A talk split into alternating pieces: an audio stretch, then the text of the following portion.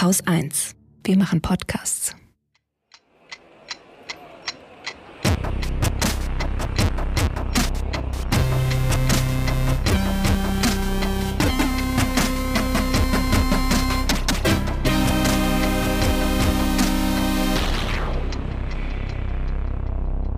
Willkommen zur Wochendämmerung vom 4. Juni 2021 mit einem neuen Sheriff in der Stadt, Belarus, Staatsschulden, Kinderimpfungen, Essen, der Islamkarte, dicken Autos, Steuergerechtigkeit, Steuersenkungen, Autofahren, dem fast legendären Börsenticker, Brasilien, Katrin Rönecke, einer guten Nachricht und Holger Klein.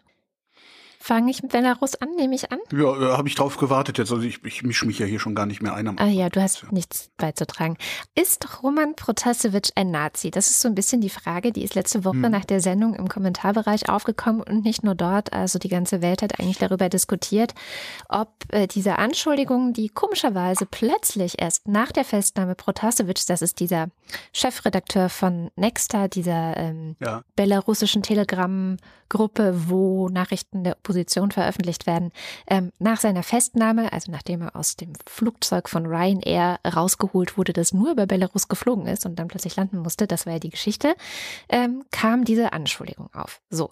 Und Vorher gab es das überhaupt nicht? Nein, tatsächlich, nee, das tatsächlich nicht. Das wurde nicht weiter thematisiert. Und es wurde dann thematisiert ähm, von unter anderem russischen Journalisten, die für äh, Russia Today arbeiten, für TASS, das ist eine russische Nachrichtenagentur, und die dann das rausgeholt haben mit Fotos auch ähm, auf Twitter zum Beispiel verbreitet und gesagt haben, jawohl, also der Protasevich hat für das Azov-Bataillon gekämpft in der Ukraine. Jetzt muss man mhm. kurz erklären, was ist eigentlich das Azov-Bataillon? Das ist eine ziemlich nationalistische und in großen Teilen extrem rechte ähm, Miliz, die 2014 gegründet wurde, um sich gegen die russischen Separatisten im Osten der Ukraine zu wehren. Also das haben so ein paar Männer gesagt, so, das reicht jetzt, wir müssen uns wehren und äh, haben das dann gegründet. Und tatsächlich war Protasevich von 2014 bis 2015, er sagt, als Journalist vor Ort und ist mit dem Bataillon auch so, um zu berichten, eben dort auch äh, rumgezogen. Also das gibt er schon zu. Die Bilder sollen aber suggerieren, dass er selber auch mit Waffe und ähm, also sozusagen als Kämpfer daran teilgehabt hätte. So und ähm, und sollen ihn eben in diese Nazi-Ecke drängen. Der Euromaidan, das ist so eine Seite, die seit, auch seit, ich glaube, 2014, 2015 online ist und eben kritisch äh, berichtet über, was in der Ukraine los ist, sagt, naja, also wenn russische Medien euch weismachen wollen, dass jemand ein Nazi ist, dann sollte man besonders genau hinschauen. Das sehe ich ganz genauso. Und habe dann versucht, so ein bisschen zu gucken. Also tatsächlich ähm, gibt es so ein Bild, was durch die sozialen Medien geschickt wurde, was aber unter anderem auch von der BBC aufgegriffen wurde, wo er, angeblich er, auf der Titelseite des Magazins des Azov-Bataillons ist. Und es gibt dann da drin ein Interview mit einem Soldaten Kim, also der nennt sich Kim, der so erzählt, dass er eigentlich aus Belarus kommt, er ist 22 Jahre alt, das würde nicht genau hinhauen mit dem Alter von Protasevich, der war damals 20, also aber gut kann man jetzt nicht unterscheiden und der eben Kämpfer ist. Und jetzt sagen alle, naja, äh, das ist auf jeden Fall Kim. Also Kim ist Protasevich, Protasevich ist Kim. Das Blöde ist, dafür gibt es keine Beweise. Dieses Bild, was auf dem Titel ist, sieht sehr nach ihm aus. Ähm, es gibt wohl aber auch Bilder von ihm und man sieht dem Bild auch an, dass es nicht im Krieg entstanden ist, sondern da ist noch so eine Frau drauf in ziviler Kleidung, die steht neben ihm. Das heißt, die Frage, ob das einfach bei seinem Engagement, also als Journalist dort irgendwie nebenbei entstanden ist und dann dafür verwendet wurde, weil es ein nettes Bild ist und irgendwas zu tun hat mit diesem Soldaten Kim, kann man nicht sagen. Also ist einfach nicht beweisbar, dass äh, das so ist. Das heißt, ich kann weder beweisen, dass es nicht ist. ja, und, genau das wollte ich gerade sagen. Du kannst es halt nicht ausschließen und damit haben die Russen wieder mal gewonnen, ne? Und sie können es aber auch nicht beweisen, dass er es ist. Okay. Das ist das, was man dazu sagen muss. Und wie gesagt, es ist, kommt einem schon komisch vor, dass es halt wirklich seit der Festnahme überhaupt zum Thema gemacht wird und aus welcher Richtung es zum Thema gemacht wird. Übrigens, der Kommandant des Bataillons hat online auf seinem Telegram-Kanal, ähm, ich hab, kann die Originalquelle gern hinzufügen, dazu auch Stellung bezogen jetzt, wurde dann auch von teilweise Leuten auf Twitter dafür hergenommen zu sagen, ja, hier guck, der hat auch gesagt, dass der äh, Protasevich für, für die gekämpft hat. Und er sagt, ja, er hat für uns gekämpft. Und dann geht's aber noch weiter, nämlich mit den Waffen eines Journalisten, dem Wort. Ah, ja. Ja, Tja. Aussage gegen Aussage und ähm, genau. dort das nächste Mal einfach, einfach immer gut hinschauen und nicht sofort alles glauben. Es ist ein neuer Sheriff in der Stadt. Oh. Hat vier Jahre gedauert, ihn ins Amt einzuführen, weil die Stadt ist die EU und auf Ebene der Europäischen Union, da verzögern sich die Dinge ja mal gerne. Also wir haben eine europäische Staatsanwaltschaft jetzt. Sie heißt European Public Prosecutors Office, EPO. Und die darf grenzüberschreitend ermitteln, die darf verhaften, die darf anklagen, die darf äh, verdeckt ermitteln sogar. Und zwar immer dann, wenn EU-Gelder ja, missbraucht werden. Ne? Korruption, Betrug, was man halt so kennt, äh, was halt so praktisch alle Länder machen. Das dürfte vermutlich auch der Grund dafür sein, dass Polen und Ungarn nicht mitmachen wollen, äh, weil die ja sowieso ein bisschen Probleme mit der Rechtsstaatlichkeit haben. Außerdem dagegen Irland, Schweden, Dänemark. Aha. Bei Irland kann ich es verstehen, weil die haben auch massiv Dreck am Stecken, glaube ich, wenn es um Geld geht. Äh, Schweden und Dänemark ah, habe ich keine Karten drin, da gucke ich zu wenig hin, um da, also kriege ich nichts von mit, keine Ahnung. Aber die wollen alle drei, also Irland, Schweden, Dänemark, keine Souveränität abgeben. Mhm. Ach, warte mal. Ach, nee, ich habe die kleine Geige verlegt. Naja. Oh. Äh, und sie zweifeln außerdem an der Effizienz der Behörde, was sich vielleicht lösen lassen würde, wenn EPPO ordentlich finanziert werden würde, was ich jetzt mal bezweifeln würde, weil die kriegen 45 Millionen Euro bei erwarteten 3000 Ermittlungsfällen pro Jahr. Eigentlich würde EPPO auch längst arbeiten. Die EU-Staaten haben aber mal wieder geschludert und haben halt so lange gebraucht, um überhaupt nationale Ermittler dahin abzustellen. Was vielleicht auch ein Hinweis darauf sein könnte, dass äh, unsere neue Staatsanwältin, also die Europäische Union hat eine Staatsanwältin, also unsere neue Staatsanwältin Laura Kövesi, dass sie recht hatte, als sie letztes Jahr in einem Interview gesagt hat, kein EU-Staat hat eine weiße Weste. und jetzt bin ich sehr gespannt, was die alles in Deutschland finden. Ne? Weil ist ja nicht so, dass bei uns alles so sauber läuft, wie wir uns immer ganz gerne einbilden. Mm -mm. Beispiel Stickoxid. Mhm. Der Europäische Gerichtshof hat die Woche geurteilt. In Deutschland, ähm, also die Bundesrepublik hat zwischen 2010 und 2016 nicht genug gegen zu hohe Stickoxidbelastung in Städten getan. Das war ein Verstoß gegen europäisches Recht. Schönes Zitat habe ich aus der Pressemitteilung des Gerichts. Der Gerichtshof weist insbesondere das Vorbringen Deutschlands zurück, dass die Überschreitungen der Grenzwerte für NO2 maßgeblich auf eigene Versäumnisse der Kommission zurückzuführen seien. Blablabla. Mit anderen Worten, Deutschlands Verteidigungsstrategie war, die Kommission hat's kaputt gemacht, wir mhm. waren's nicht. Mhm. Natürlich. Sehr schön. Ja, also die äh, Richter haben äh, einer Vertragsverletzungsklage äh, stattgegeben. Das heißt, das Gericht hat gesagt, wenn ihr eine Vertragsverletzungsklage gegen Deutschland machen wollt, dann macht eine. Wir äh, stehen dem nicht mehr im Weg.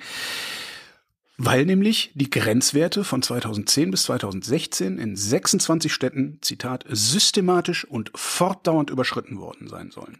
Seitdem, seit 2016, sagt die äh, Industrie, und die Bundesregierung, was ja oft dasselbe ist, vor allen Dingen, wenn es ums Auto geht, äh, ist alles tippitoppi hier, also überhaupt kein Problem. Mhm. Da könnte man jetzt äh, ein Tippspiel machen an der Stelle.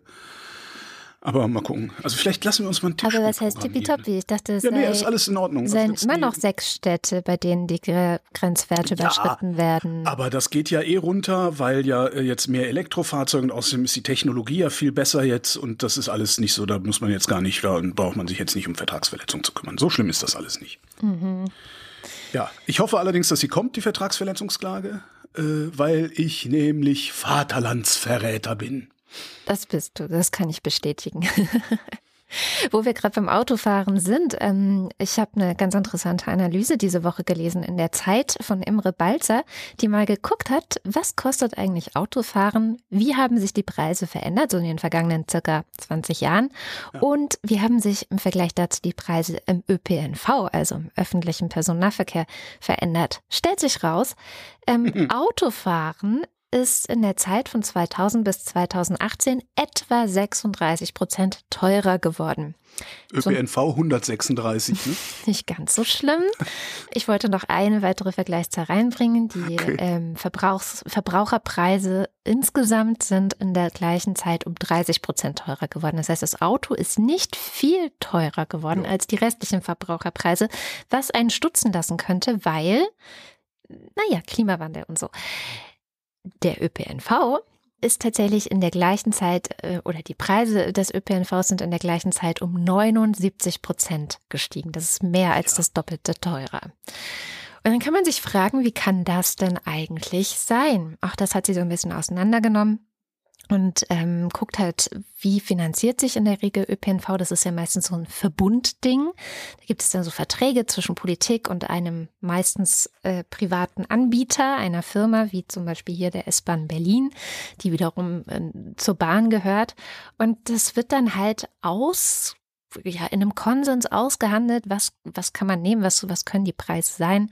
Es wird subventioniert teilweise von der Politik und ähm, gleichzeitig aber auch dafür gesorgt, dass bestimmte, also subventioniert vor allem für bestimmte Gruppen, ähm, SchülerInnen zum Beispiel oder ältere Leute oder Hartz-IV-EmpfängerInnen, die können natürlich günstiger fahren.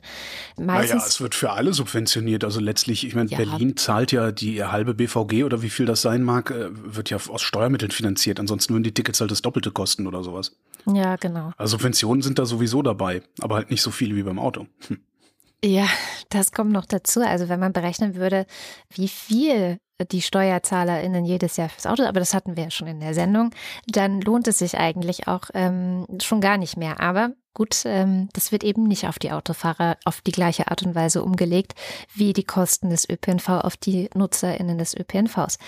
Jetzt ähm, hat sie auch überlegt, was könnte man denn machen? Und da kommen natürlich wieder die üblichen Rezepte. Also man könnte natürlich versuchen, dafür, dass Autos durch Städte fahren, äh, Geld zu benutzen, die sogenannte City-Maut. Das könnte man dann wieder umschaufeln. Generell, sagt sie, ist eigentlich eines der größten Probleme. Also früher konnte man ÖPNV querfinanzieren. Das hat sich noch nie gelohnt. Ja? Also es ist mhm. einfach ein Minusgeschäft. Öffentlicher Personennahverkehr, das ist eine Sache, die man der Bevölkerung zur Verfügung stellt, damit sie beweglich ist, auch wenn sie sich kein Auto leisten kann mhm. oder möchte möchte. Und weil es ein Minusgeschäft ist, war es eigentlich immer ganz gut, dass sowohl ähm, ja, der ÖPNV selbst, die Infrastrukturen, äh, Bahnfahren und so weiter, aber auch sowas wie Elektrizität in Staatshand waren, also Stromnetze und so weiter. Mhm. Mit dem einen konntest du Geld verdienen und konntest dann halt quer finanzieren, was, womit du kein Geld verdienst, sondern was eher Geld kostet. Eigentlich wie bei so einem Unternehmen, wo du bestimmte Cash-Cows hast und damit eben Dinge finanzierst, die vielleicht nicht so gut laufen. Gegenfinanzierung ist dann mhm. ja immer die Frage. Ne? Genau. Ja, klar, das, was, was mich auch so irre macht, ist dieses man, dann, dann jaulen wieder alle Autofahrer rum. Man sei ja so angewiesen auf dem Land mit, mit dem Auto, wenn du im Allgäu wohnst. Wie willst du, da fährt zweimal am Tag der Bus. Ja, stimmt. Dann macht's doch für die Leute im Allgäu billig mit dem Auto zu fahren und für die Leute in München teuer.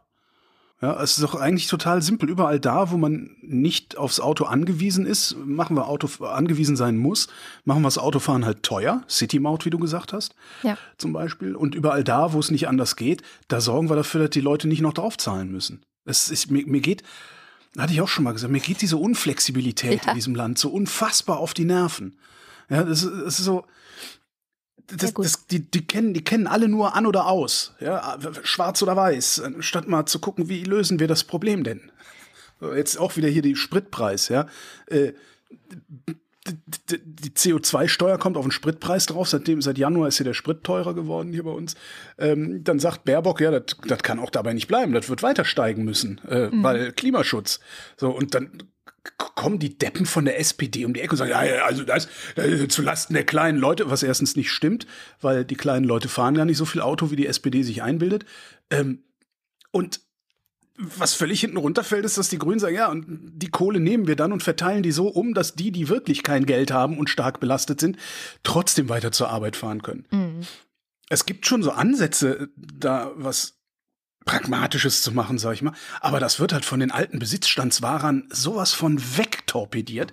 Und da sind halt ganz besonders groß äh, CDU, CDU, CSU, SPD und FDP. Ja. Die, die immer bloß wegbomben. Also jede, jede kreative Lösung. Und dann lieber mit einem Verweis auf irgendwelche Magie, die in der Zukunft stattfinden könnte, statt heute äh, die Werkzeuge zu benutzen, die wir haben. Das werde ich nie verstehen. Und das geht mir zunehmend auf den Sack. Wirklich. Dass nicht mal gesagt wird, wie können wir das Problem lösen? Das ist so, wenn die jetzt sagen würden, ja, hm. autofreie Innenstadt, dann käme ich mit meinem, dürfte ich hier nicht mehr äh, parken bei mir vor der Haustür. Mhm. Jetzt kann ich natürlich rumjammern. Und dann kann ich nicht mehr parken vor der Haustür. Dann kann ich mir aber auch dreimal überlegen, ob, ob ich vor der Haustür parken muss. Antwort ja. ist nein. Äh, ob ich vor der Haustür parken will? Die Antwort lautet ja. Warum will ich das? Damit ich immer einen guten Zugriff, genau, es ist bequem und ich habe auch einen immer guten Zugang zu meinem Fahrzeug, wenn ich das mal benutzen will. Und dann kann ich mich ja fragen, wie ist denn die alternative Lösung? Und dann komme ich ganz schnell darauf, dass 500 Meter weiter ein Parkhaus ist. Hm. So, das, das, so, so kann man doch aber auch Politik machen oder kann man das aus irgendwelchen Gründen, aus strukturellen Gründen, die ich nicht verstehe, geht das nicht? Es ist schwierig. Wo du Autofahren sagst, beliebter Vorwurf von rechts außen ist ja, ne, so, ja, die, die äh, linksgrünen Ökofaschisten äh, predigen Wasser, saufen Wein, alles Großmäuler, links reden, rechts leben, bla bla. Und ein beliebter Vorwurf ist, die grünen Wähler kaufen alle SUVs. Mhm. Hat der Spiegel, hat das mal repräsentativ prüfen lassen, stellt sich raus, je weiter rechts, desto bereiter für SUVs. Und zwar so richtig klassisch. Linke 19% Bereitschaft, Grüne 24, SPD 29, Union 48, FDP 52, AfD 54. Das ist wirklich, je weiter rechts im politischen Spektrum du stehst, desto mehr ist die Bereitschaft vorhanden, SUVs zu fahren. Und äh, das mit den Grünen stimmt halt auch nicht. Ja, ich, das war die FAZ, ich, ne, die das wieder ich, irgendwie das Märchen aufgewärmt ja, hatte ursprünglich. Das kriegen die ja immer wieder hin. Das ist dann irgendwie wieder irgendwelche, irgendwelche Feuilletonisten, äh, die sich da, ja, weiß ich nicht, Aufmerksamkeit erschreiben. Ja, und vor allem mangelt es oft an Statistikkenntnissen, ist mein Eindruck. Ja, naja. das, das erwartest du von Jasper von Alten Bockum.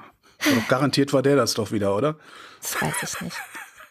Ja, wo wir bei Statistik sind, äh, können wir vielleicht die kleine, einzige Corona-Nachrichten, die, die, ich diese Woche mitgebracht habe. Das Thema wird kleiner, was schön ist, finde ich. Super, sehr, sehr ja, schön. Ja, ja, ähm, und zwar war diese Woche die große Frage, Kinder impfen oder nicht impfen. Und im Coronavirus-Update war Herr Mertens, das ist der Chef der Impfkommission, Stiko, ja. Genau, ähm, um zu dieser Frage auch Rede und Antwort zu stehen. Mhm. Und was ich dabei so insgesamt mitgenommen habe, ist, dass sie sich sehr genau anschauen, was überwiegt. Risiko der Impfung oder Risiko der Krankheit. Ähm, mhm. Und sie betrachten wirklich sehr detailliert unterschiedlichste äh, ja, Erkenntnisse aus der ganzen Welt. Also für ihn zum Beispiel, äh, er sagt, die Studien, die erhoben wurde von BioNTech, ähm, die Zahl, an, an denen dieser Impfstoff, an, die Zahl von Kindern, an denen dieser Impfstoff ge, äh, getestet wurde, sei so klein, also ich glaube, es war irgendwie um die 1000, mhm. dass man daraus gar nicht so richtig ähm, Erkenntnisse ziehen kann. Auch die Zeit, die man das beobachtet hat, ich glaube zwei Monate, sei zu kurz, um langfristige Schäden ähm, ja, nachvollziehen zu können. Da frage ich mich dann immer, weil wir das ja auch schon mal in der Sendung hatten, dass so die langfristigen Impfschäden, ob die nicht doch eher ein Märchen sind, weil mehr als nee, zwei Monate nach der Impfung. Nein, die sind kein Märchen, sondern die, das ist eine, ein Fehlschluss. Langfristige Impfschäden. Ne? Die treten entweder sehr zügig nach der Impfung auf genau. oder sie treten gar nicht auf. Nur wenn du langfristige Impfkampagnen fährst und äh, zwei, drei, vier Jahre lang ähm, gegen einen Erreger impfst, wirst du halt irgendwann so viele Menschen haben, die ja. zwei Wochen nach der Impfung was eine, äh, eine, eine Nebenwirkung oder einen Schaden zeigen, dass es so aussieht, als wäre das eine Langzeitfolge. Ist es aber nicht. Ja, genau. Also das In der Statistik halt sieht es aus wie eine Langzeitfolge. Auf den einzelnen Fall bezogen ist es aber keine. Genau, das ist so ein bisschen die, also, naja, egal. Ähm, was mich gewundert hat, ist, dass er sehr viele verschiedene was passieren könnte durch die Impfung, äh, Sachen abwägt. Also er spricht dann zum Beispiel auch von, es könnte sein, dass Autoimmunerkrankungen daraus erfolgen, ähm, wo ich ehrlich gesagt bisher noch nie von gehört hatte. Das Einzige, wo ich weiß, dass Autoimmunerkrankungen erfolgen können, ist halt von Covid-19 selbst. Also wenn man die Krankheit ja. hat und auch als Langzeitfolge davon, also bei Long-Covid ist mittlerweile ähm, bei vielen, also das wird dann getestet, ähm, nachweisbar, dass sie Autoantikörper haben, also dass irgendwie eine Autoimmunreaktion im Spiel sein könnte. Das heißt, da frage ich mich dann, wie wägen die das denn dann ab? Also die müssen das ja irgendwie abwägen. Und insgesamt fand ich, dass Long-Covid eigentlich gar nicht weiter vorkam. Also der hat, ist da nicht weiter drauf eingegangen.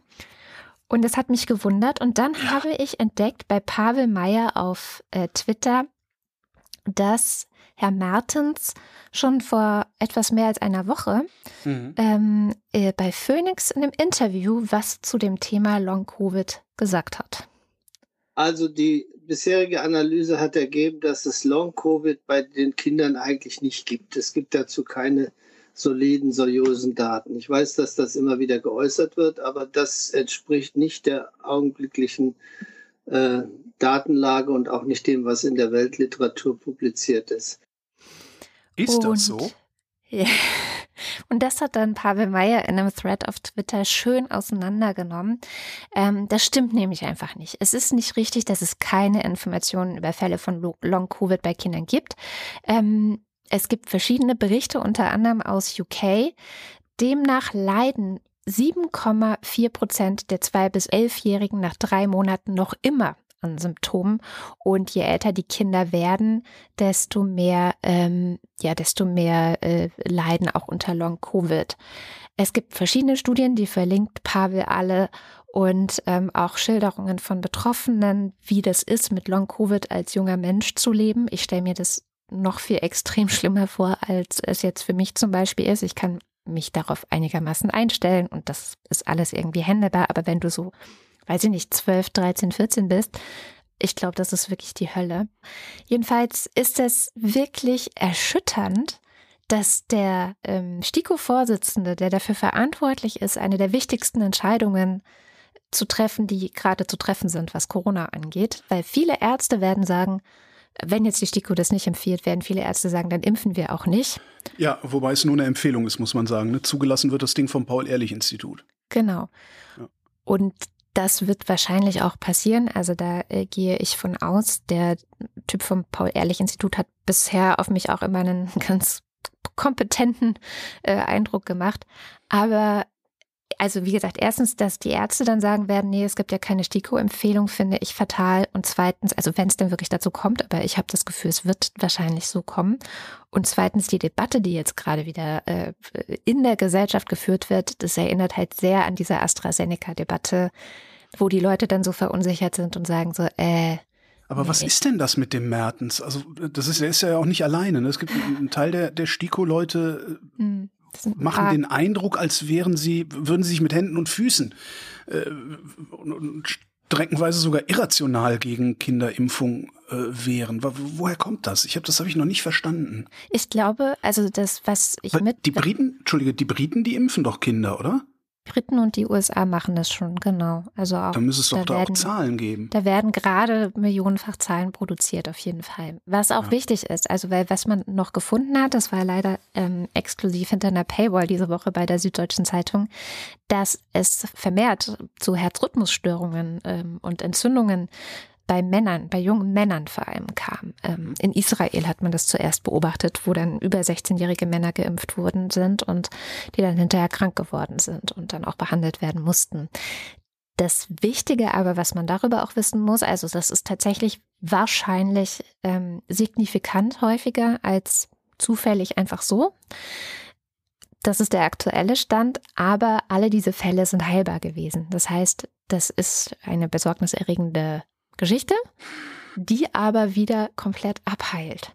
und da muss man halt auch abwägen, hm, okay, ist das jetzt für mich, also gehe ich das Risiko ein, gerade vielleicht bei Jungs oder bei jungen Männern mache ich das?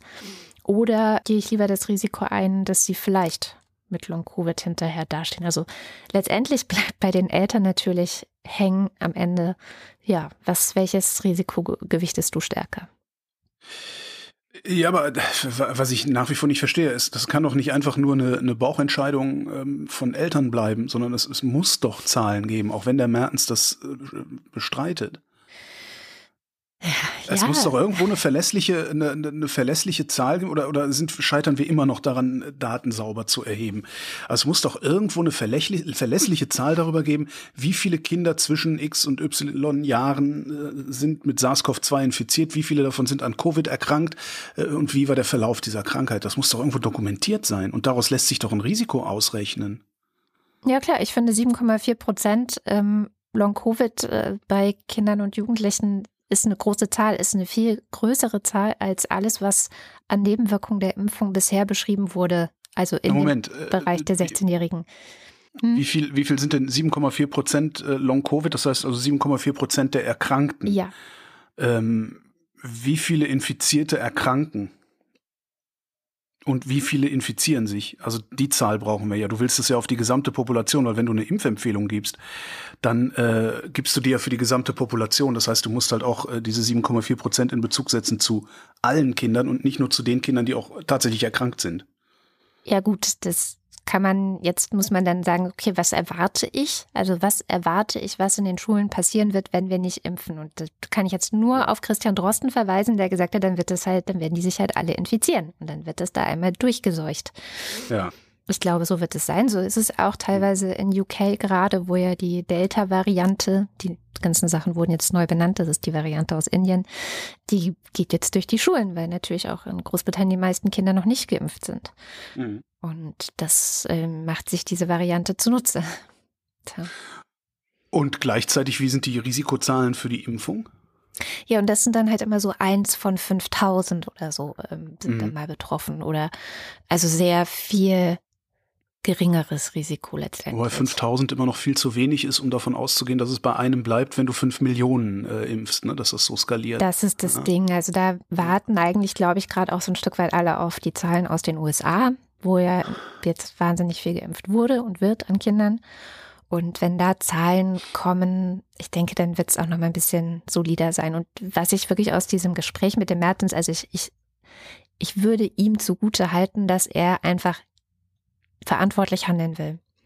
Und warum er Long-Covid nicht sieht, weiß ich nicht. Er sieht es halt nicht. Und wenn man es nicht sieht, dann sieht es für einen so aus, als sei die Impfung vielleicht gefährlicher als die Infektion. Hm. Das muss man halt einfach mal sagen. Ich habe auch ein Corona-Thema mitgebracht, aber ein ganz anderes. Und zwar ähm, ist der Stabilitäts- und Wachstumspakt auch weiterhin ausgesetzt. Der Stabilitäts- und Wachstumspakt ist so ne, finanzpolitische Sicherheit in der Wirtschafts- und Währungsunion. Das ist dieses Ding, äh, dass die EU-Staaten äh, maximal drei Prozent ihrer Wirtschaftsleistung an Haushaltsdefizit machen dürfen und die Gesamtverschuldung nicht über 60 Prozent liegen soll. Da drohen eigentlich ganz empfindliche Strafen, also 0,2 hm. Prozent des BIP waren also mehrere Milliarden kannst du da bestraft werden. Ist aber noch nie ein Land bestraft worden. Es gab immer nur die berühmten blauen Briefe aus Brüssel, waren damals die Überschriften immer. Ich muss dann dabei, wenn es um sowas geht, immer dran denken, wie Deutschland vor 20 Jahren die drei Prozent gerissen hatte. Die damalige Bundesregierung unter Hans Eichel total rumlaviert. Also ich glaube, wir waren bei 3,8, 3,6 oder 3,8 Prozent oder so.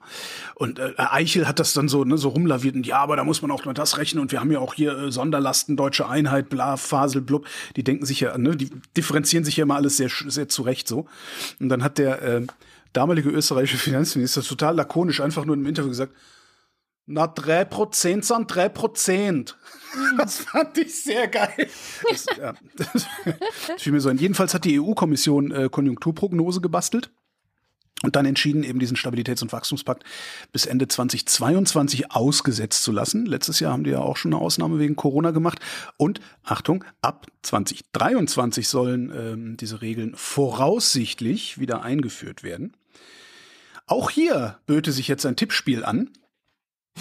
Ähm, ich glaube nämlich nicht daran, dass diese Regeln nochmal so wiederkommen, wie sie bisher waren. Mhm. Und eben sowieso auch immer wieder gar nicht erst eingehalten worden. Weil gibt reichlich Reformvorschläge. Ähm, die Wikipedia hat, alleine die Wikipedia hat eine Liste mit Reformvorschlägen und das ist noch lange nicht alles, was es da gibt. Außerdem scheint mir die Fiskalpolitik in den letzten Jahren eh ein bisschen was dazugelernt zu haben. Also ne, so Verschuldung. Ähm, ich meine, es ist auch so, wir machen jetzt Eurobonds, das wäre damals auch undenkbar gewesen und sowas. Entschuldigung, ich habe das böse Eurobond-Wort. wir machen jetzt, also ihr wisst schon, dass wir, wir wollen es stattdessen nennen. Wir müssen die Anleihe, deren Namen niemand sagen darf. so. Also entweder sie haben was dazugelernt oder sie, also entweder sie haben gelernt, dass es, dass es, dass, dass man viel mehr laissez-faire machen kann in, in, diesen Fragen, oder sie sind einfach alle auf dem Weg, komplett reckless zu werden, weil demnächst die Welt untergeht. Ist auch eine Möglichkeit, weil pff, ne, wir wollen ja alle mit billigem Sprit in den Klimawandel fahren. Ähm, an der Stelle böte sich übrigens schon wieder ein Tippspiel an. Also vielleicht kann man ja mal so eine Seite mit einem Wochendämmerungstippspiel machen. Mhm. Das wäre wirklich geil, oder? Das wäre wirklich mal geil. Haben wir nicht irgendwen, irgendwie gelang, gelangweilte Programmiererinnen und Programmierer äh, in der Hörerschaft, die uns mal so eine Tippspielseite zusammenschrauben, sodass wir Wochendämmerungstippspiele darauf organisieren können? Das wäre total geil. So, weißt du, wie so eine, wie so eine Seite von einem Wettbüro irgendwie. Mhm. Wo du einfach sehen kannst, so, so und so viele gehen davon aus, das platzt, das platzt nicht. Ich eigentlich mal schön so. Mhm. Tja. Gucken wir mal nach Österreich. Machen wir selten genug. Ähm, unsere, 3 Österreich an 3 Prozent. Ja, unsere österreichischen Hörerinnen und Hörer freuen sich jetzt bestimmt. Und es ist aber kein guter Grund, aus dem ich nach Österreich schaue. Und zwar gibt es in Österreich eine Islamkarte. Ich bin eher zufällig drauf gestoßen auf Instagram durch Amina Busara, die ähm, schrieb, dass in Österreich eben diese neue Islamkarte mit über 600 Adressen von islamischen Vereinen, Moscheen und aber auch Klarnamen von Leuten und deren Adressen äh, online sei und dass noch am selben Tag, also als die Karte veröffentlicht wurde, ein Mann vor einer Moschee uriniert habe. Und ähm, vielleicht eher zufällig, aber auch am selben Abend noch sei in Wien aus einem Fenster auf zwei Musliminnen geschossen worden. Ähm, da hat, das hat wahrscheinlich nichts mit dieser Karte zu tun, aber es zeigt eben, was für eine Stimmung auch teilweise in Österreich gegenüber dem Islam und gegenüber Muslimen herrscht. Und deswegen ist diese Idee, eine Karte zu veröffentlichen, auf der über 600 Adressen von muslimischen Einrichtungen oder Menschen ähm, verzeichnet sind, vielleicht nicht die beste Idee. Das ist einfach eine Karte anschlagsrelevanter Ziele, die die da veröffentlicht haben. Und sie wissen ganz genau, was sie da getan haben. Das finde ich, das ist, das Unfassbar finde ich das. Gucken wir doch nochmal, wer die Idee hatte. Also es war unter anderem die Idee von der Integrationsministerin Susanne Raab, ÖVP. Ähm, wenn, man, Mann, Mann, wenn man guckt, warum, also was ist die Begründung für diese Karte, dann gibt es so ganz komische Erklärungen. Also sie findet, es müsse doch möglich sein, ohne den Deckmantel der Toleranz wichtige Fragen zu stellen. Mhm. Ja, Mai, ja. das ist, das ist eine, die, die ÖVP ist eine Rechtsaußenpartei. Das, ne, das, das hat halt überhaupt nichts mehr mit irgendwie sowas zu tun, wie wir hier vielleicht noch die CDU sehen oder so. Die koalieren einfach mal fröhlich mit Nazis vor sich hin. Das, die, die sind total verloren. Also es wundert mich nicht, dass das von da kommt und auch so äh, äh begründet wird. Und Natascha Strobel, die ja immer so Analysen macht, ähm, mhm. übrigens auch auf einem YouTube-Kanal, hat mal Ach. die fünf wahren Gründe raus, äh, versucht rauszufinden, warum die ÖVP diese Islamkarte erfunden hat. Und diese fünf Gründe erlaube ich mir jetzt hier mal zu zitieren, also ähm, von YouTube. Erstens, Aussonderung. Muslime werden als speziell und exklusiv dargestellt. Sie müssen ganz besonders beobachtet werden. Das hat einen Generalverdacht zur Folge. Muslime werden als anders gebrandmarkt. Es gibt uns auf der einen und die Muslime auf der anderen Seite. Und für Muslime braucht es extra Maßnahmen, weil sie so gefährlich sind. Zweitens, Entdifferenzierung. Diese Karte listet wahllos alle Vereine und Gebetshäuser auf. Das alles findet aber unter der Rahmung eines überaus gefährlichen politischen Islams statt, der jetzt endlich aufgedeckt wird. Dementsprechend ist die Dokumentationsstelle politischer Islam prominent und federführend. Diese bewusste Ungenauigkeit führt aber dazu, dass es nun so wirkt, als seien ausnahmslos alle muslimischen Vereine Teil dieses bedrohlichen politischen Islams. Da kann Susanne Raab noch so oft sagen, die Karte solle keinen Generalverdacht darstellen. In diesem Zusammenhang tut sie das natürlich doch.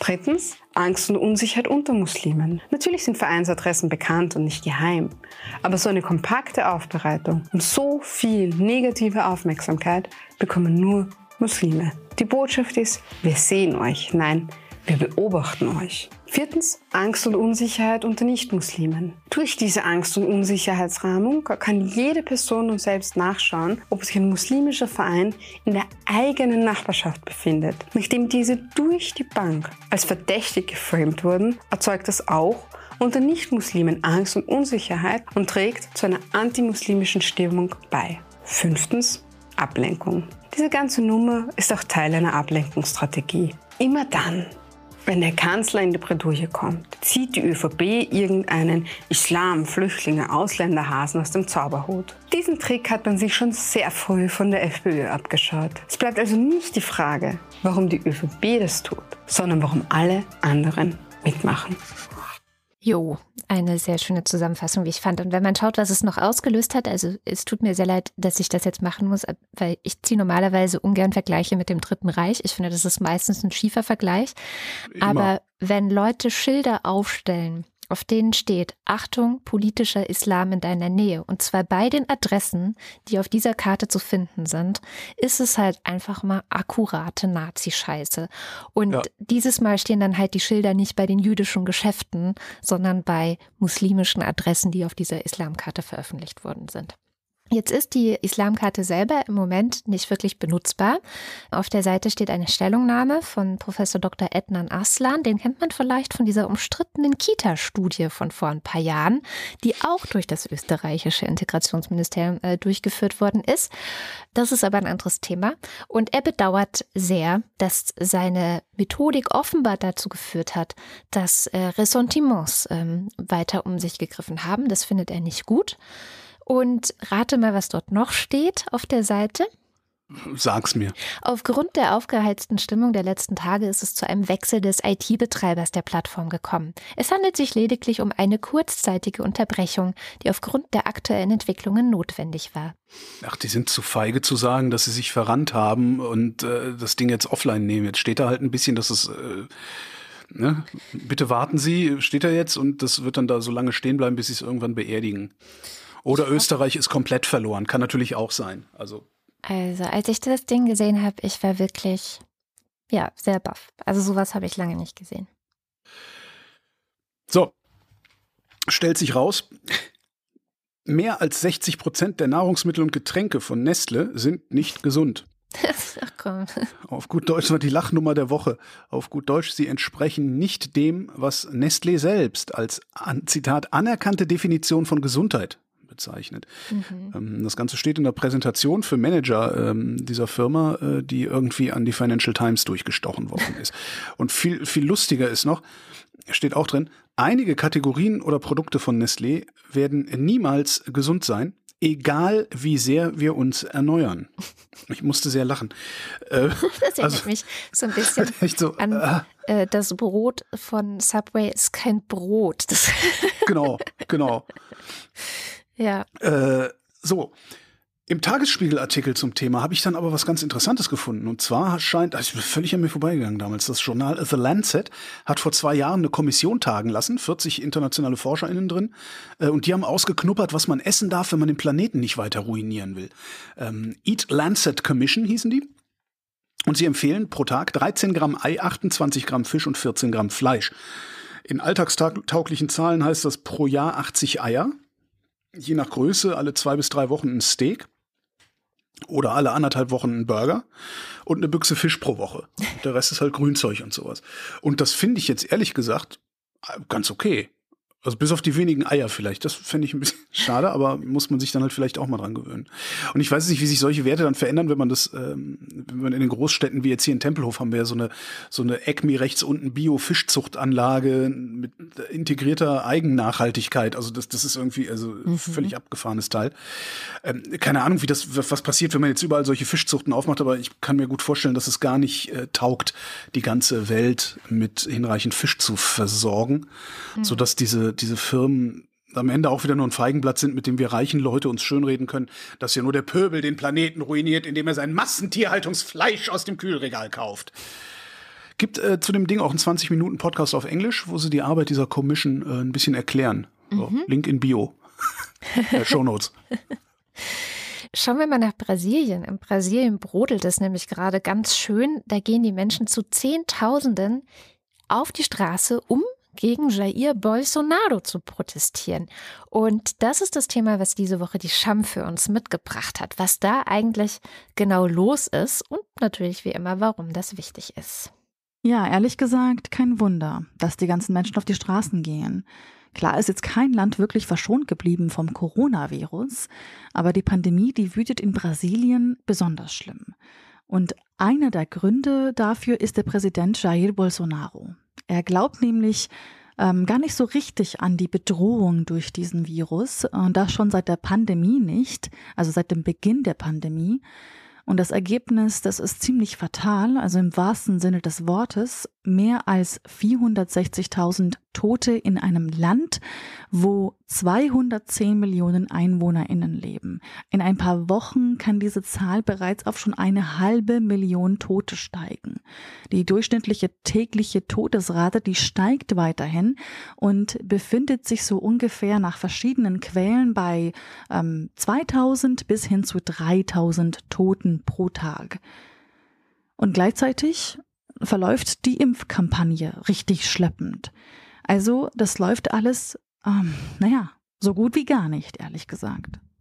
Was sagt Jair Bolsonaro dazu? Naja, er sagt, ich kümmere mich darum, dass es euch gut geht, liebe Bürgerinnen. Ich schütze euer Einkommen, ich schütze die Wirtschaft des Landes und diese ganzen Anti-Pandemie-Maßnahmen, die würden uns nur schaden. Und viele widersprechen ihm da jetzt und sagen, nein, du hast deinen Job als Präsident nicht gut gemacht. In letzten Umfragen, die, da sprachen sich 49 Prozent sogar äh, dafür aus, ein Impeachment-Verfahren, also ein Amtsenthebungsverfahren gegen ihn in Gang zu setzen. Das sind jetzt die schlechtesten Zustimmungswerte, die er je hatte, also seit seinem Amtsantritt Januar 2019. Und diese ganze Anti-Bolsonaro-Stimmung, die zeigt sich jetzt auch in Dutzenden Städten in Brasilien. Nämlich da haben linke bzw. linksgerichtete, linksnahe Organisationen und Bewegungen von Studierenden ähm, hatten zu Protesten landesweit aufgerufen. Allein in Rio de Janeiro, da sind rund 10.000 Menschen auf die Straße gegangen und haben teilweise sogar Bolsonaro Völkermord vorgeworfen. Es waren mit die größten Proteste gegen ihn seit Beginn der Pandemie. Und als Antwort darauf hat die Polizei in Recife beispielsweise sogar Gummigeschosse und Tränengas eingesetzt. Also eine unglaublich unverhältnismäßige Reaktion auf dieses, naja, diese Volksstimmung. Da wurden jetzt Ermittlungen eingeleitet. In Brasilien finden seit Monaten schon Proteste gegen ihn statt, die im Laufe der Zeit an Zulauf gewonnen haben. Und das verwundert ehrlich gesagt nicht wirklich. Da ist jetzt nicht nur sozusagen das Problem, dass er die Corona-Pandemie nicht wirklich ernst genommen hat. Da ist auch die Zerstörung des Amazonas-Regenwaldes. Da ist auch die willkürliche Polizeigewalt, der Rassismus in dem Land. Es hatte schon vor einigen Monaten bereits an Sauerstoff gefehlt und an Intensivbetten gefehlt, um die Patientinnen zu behandeln, richtig zu behandeln.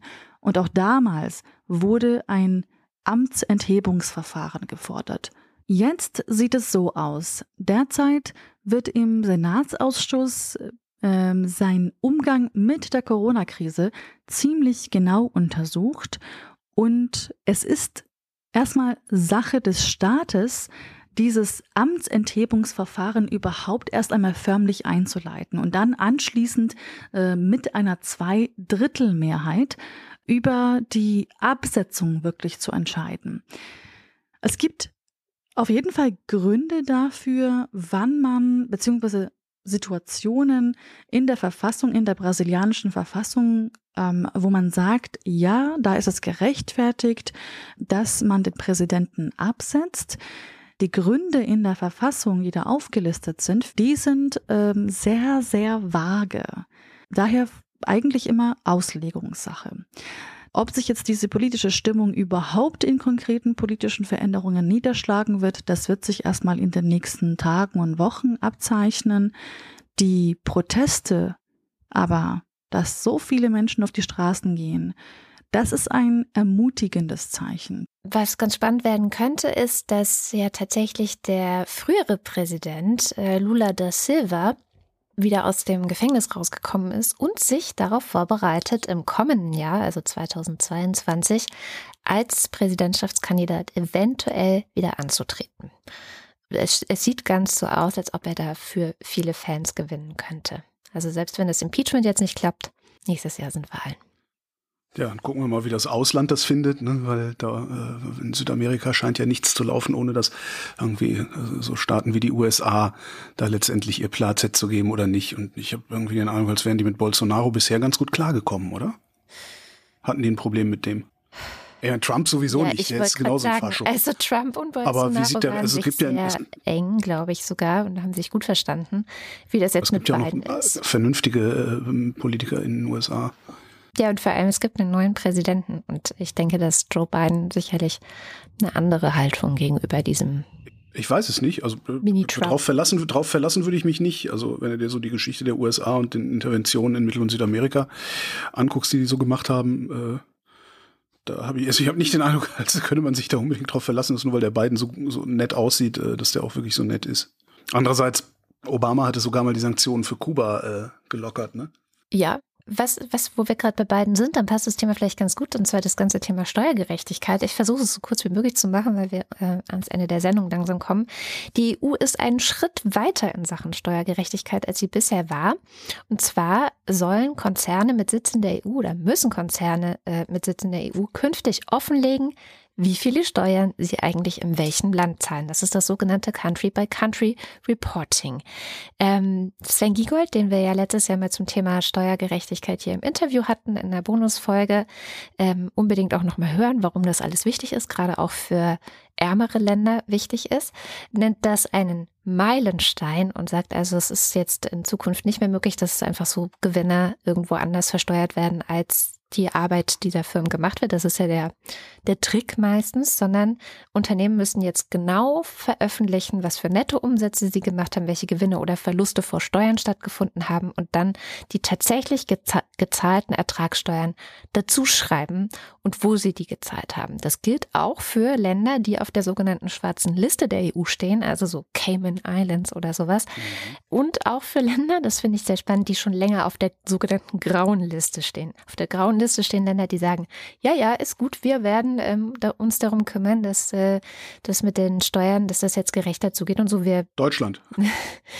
ähm, nee, nee, die Türkei. Ah ja, zum okay, Beispiel. Ne? Also Zusagen machen, aber nicht handeln. Mhm. Und das ist noch nicht alles. Also auf EU-Ebene, es muss noch das Europaparlament zustimmen. Ähm, Transparency International hat das Europaparlament aufgerufen, nicht zuzustimmen. Bei denen geht es noch nicht weit genug. Die sagen, es muss in der ganzen Welt Anwendung finden, nicht nur auf die Länder, die auf der schwarzen Liste stehen. Aber gut, ich finde es äh, ehrlich gesagt schon einen großen Fortschritt im Vergleich zu vorher.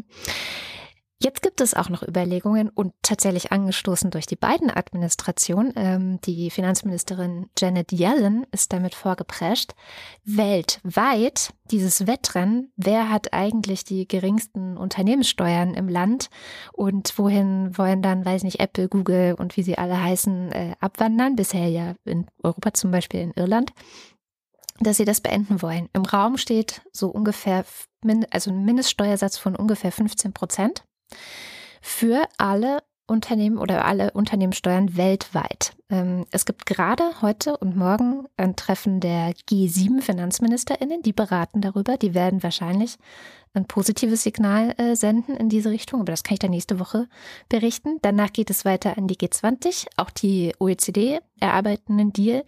Also da tut sich gerade richtig viel.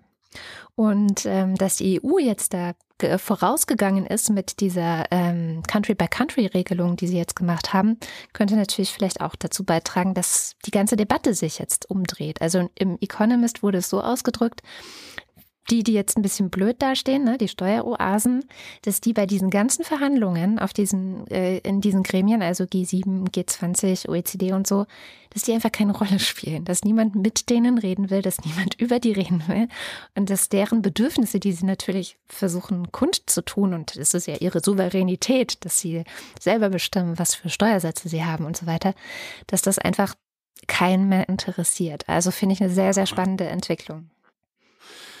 Ich bin gespannt. Ja. Also ich bin da ja immer sehr pessimistisch bei sowas, aber ja. vielleicht ist ja was Interessantes hier, äh, dann quasi gleichzeitig Steuersenkungen, wo du mhm. sagst, oder Steuern. Ähm, das Institut für Makroökonomie und Konjunkturforschung ähm, an, an der Hans-Böckler-Stiftung hängt es dran. Die haben sich die Frage gestellt, ob Unternehmenssteuersenkungen das Wachstum stärken würden. Es, die FDP fordert gerade wieder, ne, so, ja, sie, ja. Was, was sie halt immer fordern. Also Unternehmenssteuern senken, weil angeblich würde, angeblich würde das Wachstum befördern. Was sie gemacht haben, ist, sie haben sich die verfügbare empirische Literatur angesehen dazu. Also praktisch eine Meta-Analyse gemacht. Ähm, und die kurze Antwort auf die Frage, da zitiere ich jetzt äh, einen der Studienautoren, das ist der Sebastian Gechert. Ähm, die kurze Antwort lautet, also auf die Frage Stärken Unternehmenssteuer, Senkung das Wachstum, die kurze Antwort lautet eher nicht. Oh. So, was Sie gesehen haben, als Sie sich die Daten angeguckt haben, ist nämlich, dass äh, Studienautoren und ähm, Journal Editors äh, eine Präferenz haben für theoriekonforme und statistisch signifikante Effekte. So. Mhm. Und darauf haben die dann getestet. Ähm, und äh, eine Reihe von Tests hat gezeigt, dass sie, dass, dass, dass es eine Verzerrung gibt hin zur Überschätzung des wachstumssteigernden Effekts weil sich das besser liest, weil es diesen Bias gibt äh, für theoriekonforme statistische Signifikanz. Ähm, und was er schreibt ist, Insgesamt scheint damit die Aufmerksamkeit, die Unternehmenssteuersenkungen in der ökonomischen Debatte erhalten, übertrieben. Durch die Steuersenkungen wurde vermutlich der Steuerwettbewerb angefacht, aber Wachstum wurde eher nicht beschleunigt. Da ist viel Statistik drin, das ist was, womit ich nicht gut kann. Ich schaue Und darum lasse ich das jetzt hier einfach mal so stehen. gut, ich schaue es mir mal an. Bleiben wir bei den Steuern. Ähm, die gute Nachricht kommt nämlich auch aus der Welt der Steuern. Und zwar wurde diese Woche der erste Cum-Ex-Banker verurteilt zu fünf Jahren Gefängnis und 100.000 Euro Strafe, was echt nicht wenig ist. Also ähm, das geht um den. Ich hätte es ja lieber gesehen, dass der in so einem Käfig auf dem Alexanderplatz äh, ausgestellt wir wird. Wir sind halt aber nicht im Mittelalter, so ist Ach das. so. Wohl.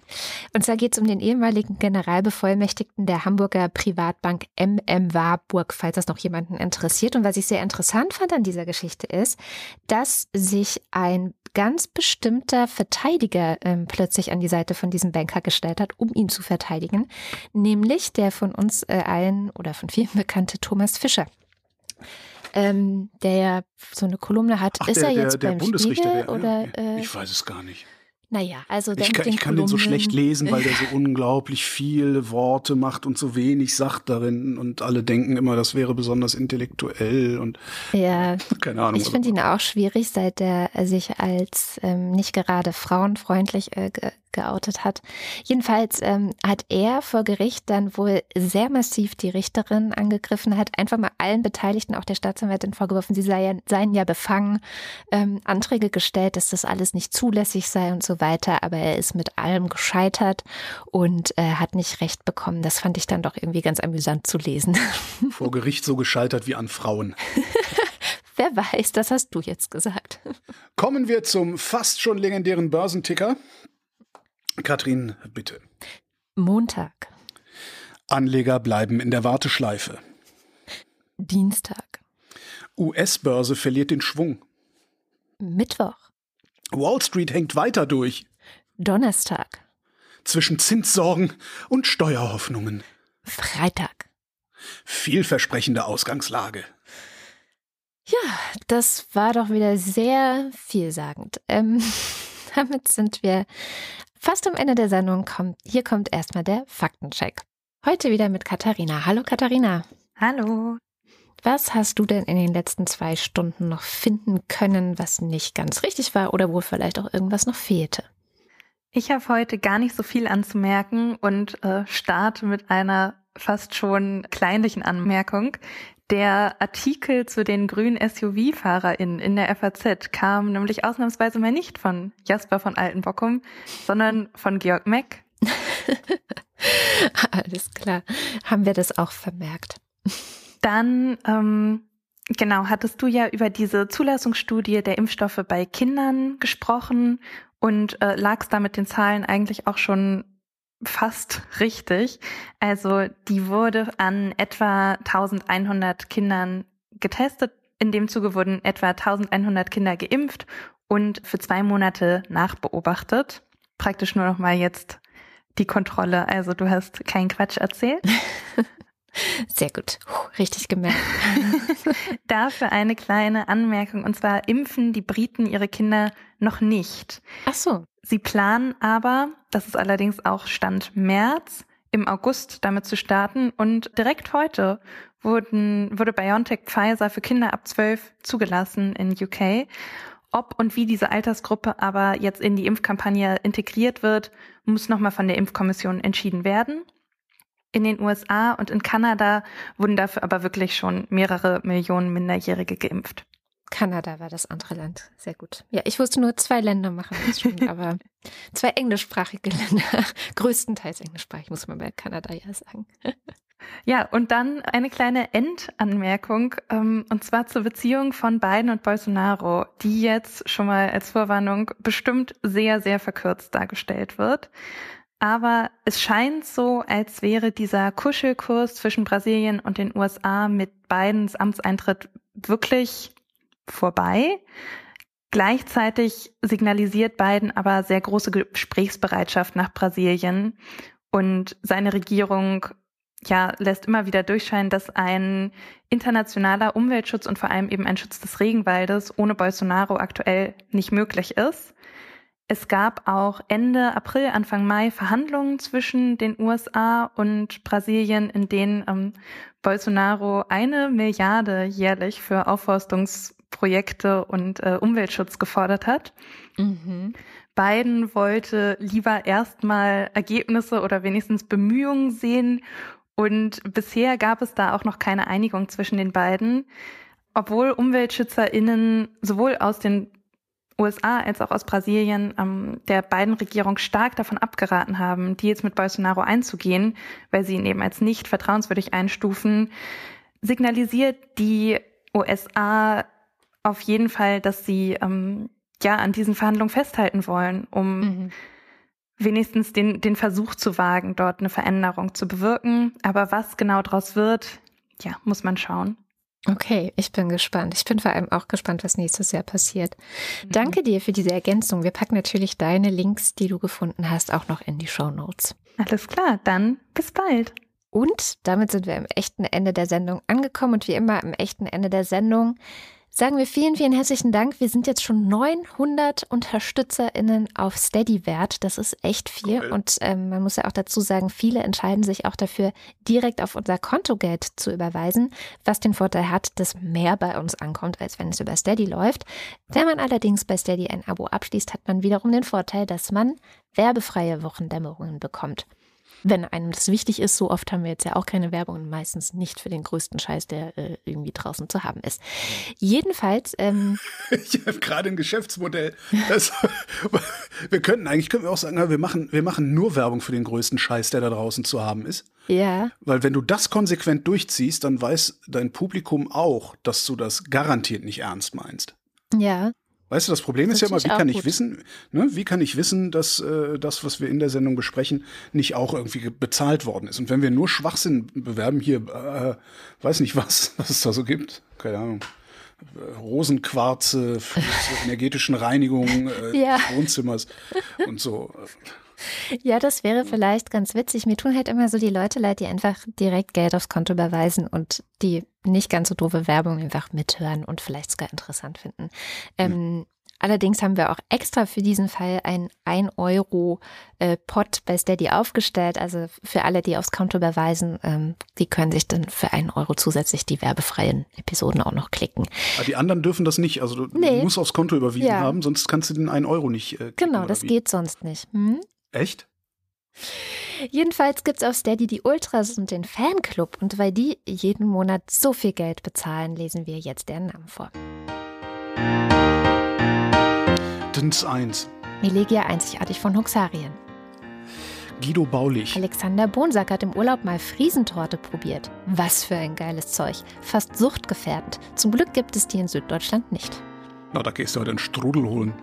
Marc Bremer. Oliver Delpi. Markus Dietz. Ben Greta Thunberg und so weiter und so fort. Andreas Freund. Erik Fröhlich. Wenn du in der Welt nur Dunkelheit siehst, Gruß Thomas. David Hasenbeck. Adrian Hauptmann. Katharina Höll. Muhaha Nemesis. Matthias Johansen. Arndt J. Kästner. Olaf Kock. Oliver Krüger. Müsli, Müsli, Miam, Miam, Miam. Kein Meter breit den Nazis. Hm, jetzt habe ich es größer gemacht. Jetzt habe ich es zu klein gemacht. Ähm, Robert Nieholm. Christian Pingel. Ruf, Rufus Platus. Na, nu, nu, nu, sagen Chris und Moni. Michael Seitz. Jörg Scheckis schaut in der Liste nach unten und da steht Anita Schroven. Wie immer. Elias Seichter. Roman Schlauer. Joachim Urlas. Wing Commander Lord Flashards Hausmusik. Und darum möchte ich nicht, dass ihr meine Lieder singt, denn gegen und wegen euch tue ich die machen. Das ist Jan Delay und wir haben das mal, das weiß ich noch, da gab es einen riesigen äh, Pilotenstreik bei der Lufthansa und die wollten äh, aberwitzig viel Gehaltserhöhung haben und das fanden wir so erbärmlich, dass wir das, den Song umgedichtet haben, damals bei Radio Fritz und der hieß, ich möchte nicht, dass ihr meine Flieger nehmt. Fand ich irgendwie sehr lustig. Ähm, Jens Fiebig. Richard Vögler. Vogler, du Arschloch! Moss the Techie weist die hochverehrten WochendämmeratorInnen in ernstem Ton darauf hin, dass, da, dass das da unten erst verschwindet, wenn Holgi mal dran war. Was, fragt ihr? Na, äh, never gonna give you up, never gonna let you down, never gonna run around and desert you. Bernd singen kann ich auch nicht. Sollte ich nicht tun. Ich sollte nie wieder singen. Ich werde nie wieder Bernd singen. und Froschi Wehmöller. Justus Wilhelm. Und damit sind wir beim Fanclub. Apple Knückerherz. Julie und Sebastian. Kati. Wochendämmerung kompakt Doppelpunkt. Nico Abeler. Sei Gelena, werd ängstlich und mähnt. Gucke da, der Ergenig spuckt dort schon, komme da ganz nah. Ich kann das nicht. Ach, dummes Kind, bricht der Papa zurück. Du bist eben schon schläfrig, der flimmert der Blick. Ist das irgendwie Schweizerdeutsch oder sowas? Ich weiß es nicht genau, was das ist. Sei Glena ward ängstlich und meint, gucke da, der Ergenig spuckt dort kommt doch ganz nah. Es könnte, könnte die. Echt ein dummes Kind. Brillt der Baba zurück. Doch, das zurück. ist sächsisch. Ja. Zurück gefällt mir nicht. Zurück ist nicht sächsisch. Hm. Hm. Der bist einem schon schläfrig, da flimmert der Blick. Hm. Hm, wir kommen noch dahinter. Why do you go away und so weiter. Commander Vetchantellis. Volker Arendt. Anja und Jan aus Be Bellefield. Bellefield. Das ist echt auch mal schön, ne? Bielefeld. Bellefield, das ist ein berühmtes Album von Mike Oldfield. Johanna Bächle. Johannes Bauermann. Thomas Bauer. Florian Beisel. Wenn ich morgens vor dem ersten Kaffee mit dir rede, bist du wichtig oder in Gefahr? Simone Blechschmidt. Markus Boslett. Klaus Breyer. Daniel Bruckhaus. Mike Bildmann. Muli Bwanji. Clemens Langhans und Christoph Henninger. Christoph Henninger und Clemens Langhans. Gian Andrea Konzett. Ich glaube, das muss ich nicht vorlesen. Miriam und David. Cristiano del Tauscho. Bokuvat, Den Tag und so weiter. 2. Juni 2021. Mehr als 43 Prozent der deutschen Bevölkerung haben mindestens eine Impfung bekommen. Mehr als 18 Prozent sind vollständig geimpft. Zeit online, 27.05.21. Echt? Aber ist doch der 2. Juni. Hm. Manfred Speider, der freundliche Spinner aus der Nachbarschaft. Es grund zum Gruße die Schweinebande. Na? Was na? Ja, aber sonst kam immer die Schweine. weitermachen. Ja, aber Andreas Dietzel. Tja, Elina Eickstedt. Ein belegtes Brot mit Schinken, ein belegtes Bott mit Hai. Das wird immer seltsamer da. Stefan F. Anna fällt nichts ein und gibt schnell weiter. Claude van Kauser. Matthias Flader. Oliver Först. Oliver Förster. Olli Frank. Es ist wirklich schade, dass Oliver am förstesten weg ist. Das ist sehr schade. Markus und Julia freuen sich über jede neue Folge. Mariana Friedrich. Wolfgang Fröhlich. Helge Georg. Die Muxi Girls. Bärbel Grothaus. Sally, der Pinguin, grüßt alle, die sie kennen. Ricardo Gatta. Simon Heckler. Silke Hartmann. Jan Heck.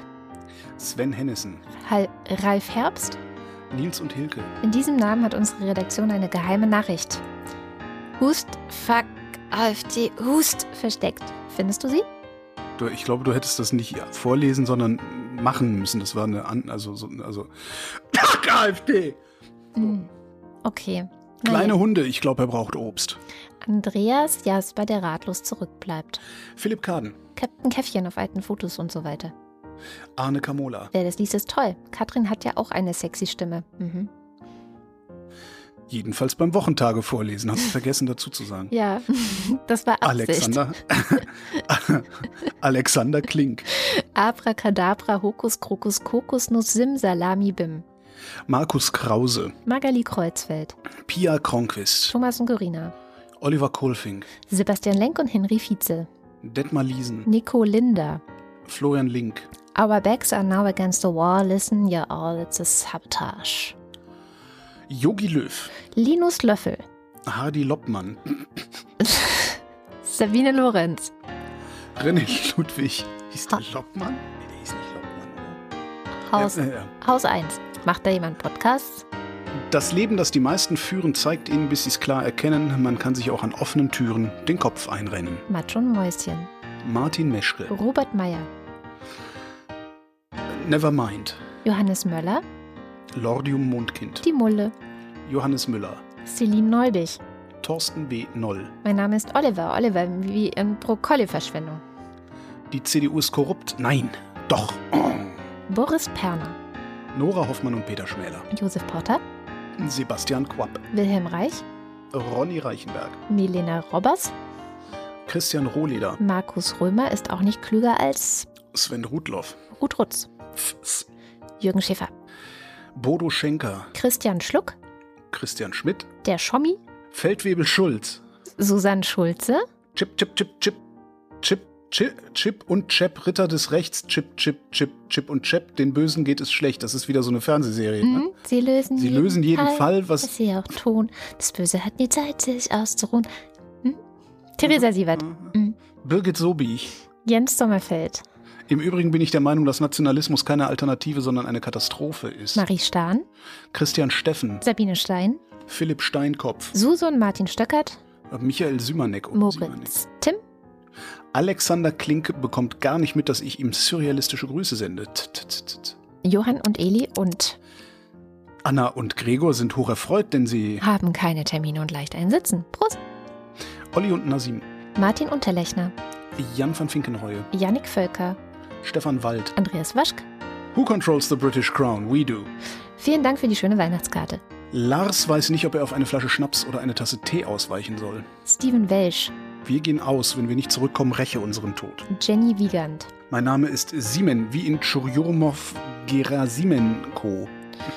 Heute wird nichts mehr gearbeitet. Wir gehen runter zu die Maurers, die geben einen aus. Tobias Wirth. Ich wünsche mir Kaiserschmarrn und leckeren Espresso am nächsten Wochenende. Wochendämmern macht Spaß. Danke, Holger und Katrin. In einer Gesellschaft, die dich Geld, Gewicht, Kalorien und Schritte zählen lässt, sei rebellisch. Zähle deine glücklichen Momente. Viele Grüße an den lieben Zause. Hoffentlich hört er ja auch schon zu. Christoph Ziesecke. Wo Licht ist, muss es auch Schatten geben und so weiter. Lisa Linde Schröder. Vielen herzlichen Dank. Ja, vielen, vielen Dank. Und das war die Wochendämmerung vom 4. Juni 2021. Wir danken für die Aufmerksamkeit. Ich muss mir mal noch was ausdenken, was Frisches, worauf ich spare. Nein, ich habe noch keine Trockentrenntoilette. Ich spare auf eine Trockentrenntoilette. Tschüss.